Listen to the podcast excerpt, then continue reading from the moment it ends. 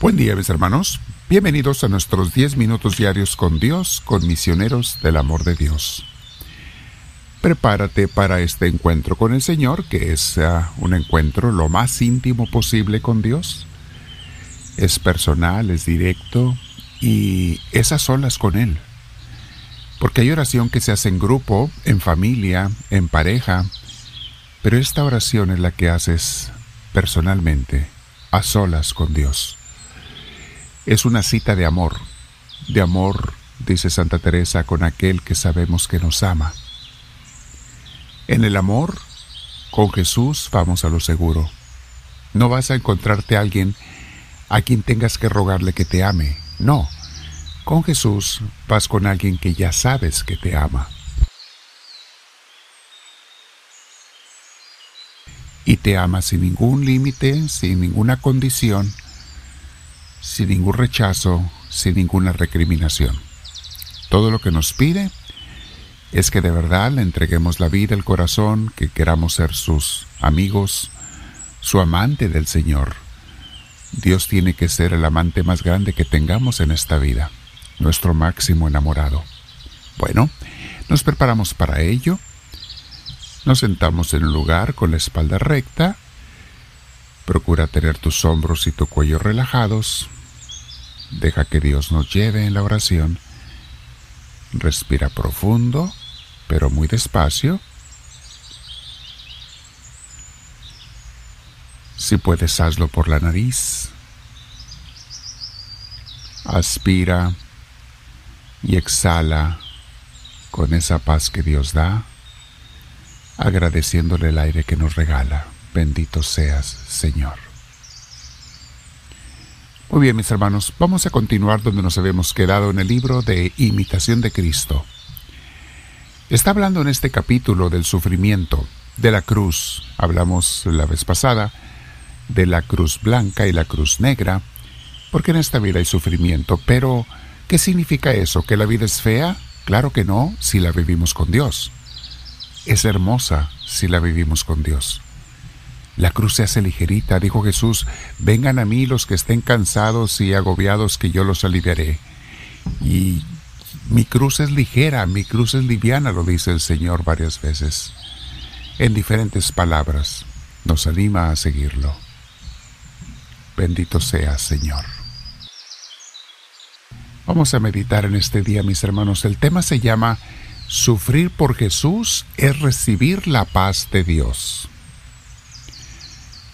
Los que aman a Jesús, dice el libro de Imitación de Cristo, los que aman a Jesús por el mismo Jesús y no por alguna propia consolación suya, lo bendicen tanto en la tribulación y angustia del corazón como en la consolación. O sea, el que ama a Cristo por sobre todas las cosas, sin intereses egoístas, lo bendecimos cuando nos va bien y cuando nos va mal, en las buenas y en las malas es como el amor que se promete en las parejas en el matrimonio, en las buenas y en las malas, en la salud y en la enfermedad. Si eso hacemos con una persona del mundo, ¿cuánto no ah, deberemos hacer con Dios, con Dios mismo? Continúa diciendo nuestro autor. Los que de continuo piensan en sus beneficios y ganancias, se aman más a sí mismos que a Cristo. Ah, cuánta gente hay así, mis hermanos. Cuánta gente que no más piensa en sus conveniencias. Se aman más a ellos que a Cristo. Hay mucha gente que no se arrima a Dios, mis hermanos, porque calcula que no va a recibir beneficios materiales o convenencieros de alguna forma. Y si no me va a dar Dios algo que me convenga, no me arrimo a Él. Yo solamente busco cosas que me convengan, que a mi egoísmo lo sacien. Saben, he oído a miembros de la comunidad que me platican, me dicen cómo un conocido o familiar de ellos les critica por servir a Dios en la iglesia y les preguntan sarcásticamente, ¿cuánto te están pagando? Porque si no te pagan, entonces ¿para qué sirves? Haz de cuenta, mis hermanos, cuando me comentan eso las personas que, que lo que les han dicho, haz de cuenta que estamos oyendo la voz del diablo decirnos, no hagas nada por Dios ni por tus hermanos. Todo lo que tú hagas, hazlo por conveniencia, por materialismo, por egoísmo. Pero a Dios darle algo, para nada. A tus hermanos servirlos, darles algo, para nada. El amor a Dios y al prójimo no vale, no sirve, solamente el amor propio. Es lo que esta gente, que obviamente no se dan cuenta, pero el mismo demonio los usa, es lo que esta gente piensa. A un nivel más bajo, nosotros a veces podemos actuar también con egoísmo, con Dios, por egoísmo. Dice el libro del autor Imitación de Cristo, ¿dónde se hallará alguna persona tal que quiera servir a Dios sin interés? Pocas veces se halla ninguno tan espiritual que esté desnudo de todas las cosas. Dice Jesús, cuando hayan hecho todo lo que se les manda, simplemente digan, siervos sin provecho somos. Está haciendo referencia a Lucas 17:10. Y en la actitud humilde, mis hermanos, hacer todo por Dios, no por nosotros, que es opuesta a la actitud mundana, o haz nada más las cosas por ti. Continúa el autor diciendo, cuando haya servido a Dios, ¿verdad? Está hablando de eso. Y así podrás ser pobre y desnudo de espíritu y decir con el profeta, porque uno solo y pobre soy. Ninguno todavía hay más rico, ninguno más poderoso, ninguno más libre que aquel que sabe dejarse así y a todas las cosas y ponerse en el más bajo lugar.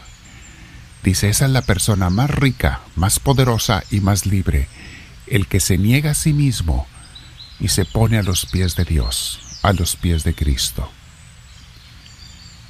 Continúa el autor, si miras a ti, si te miras a ti, no podrás tú solo con todas las pruebas, mas si miras a Dios y confías en Él, Él te enviará la fortaleza del cielo y hará que te estén sujetos el mundo y la carne.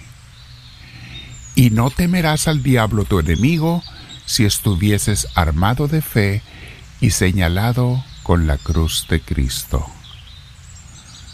Qué hermoso. No vas a tener miedo ni al diablo cuando tienes la, la fe, la unión con Dios y estás señalado con la cruz de Cristo. Disponte pues como buen y fiel siervo de Cristo, para llevar valientemente la cruz de tu Señor, crucificado por tu amor. Cuando llegues a tan gran entrega a Dios, que la aflicción te sea dulce y gustosa por amor a Cristo, piensa entonces que te va bien porque hallaste el paraíso en la tierra. Esto es muy cierto, mis hermanos. Me recuerda a Conchita Cabrera de Armida que decía, la cruz de Jesús es más dulce que la miel, y aquellos que la abrazan lo saben. Decía también, si todos supieran lo dulce que es abrazar los sufrimientos por Cristo, en la cruz del Señor todo mundo correría a abrazar esa cruz. Son palabras de una santa que otros santos no lo dicen en otras formas, y el autor de este libro también. Aquel que ya no le afecta la cruz, los sufrimientos de cada día, porque con gustos los acepta y se los ofrece a Dios, esa persona ya encontró el paraíso en la tierra. ¿Qué le puede dañar? ¿Qué le puede hacer sufrir si hasta la misma cruz la ha abrazado con y por Cristo? Vamos a meditar en esto, mis hermanos, el día de hoy. ¿Y yo qué tal estoy contigo, Señor? ¿Acepto tu cruz o la estoy rechazando? ¿Acepto lo de cada día, las luchas de cada día, o me peleo con ello? Háblame, Señor que tu siervo te escucha.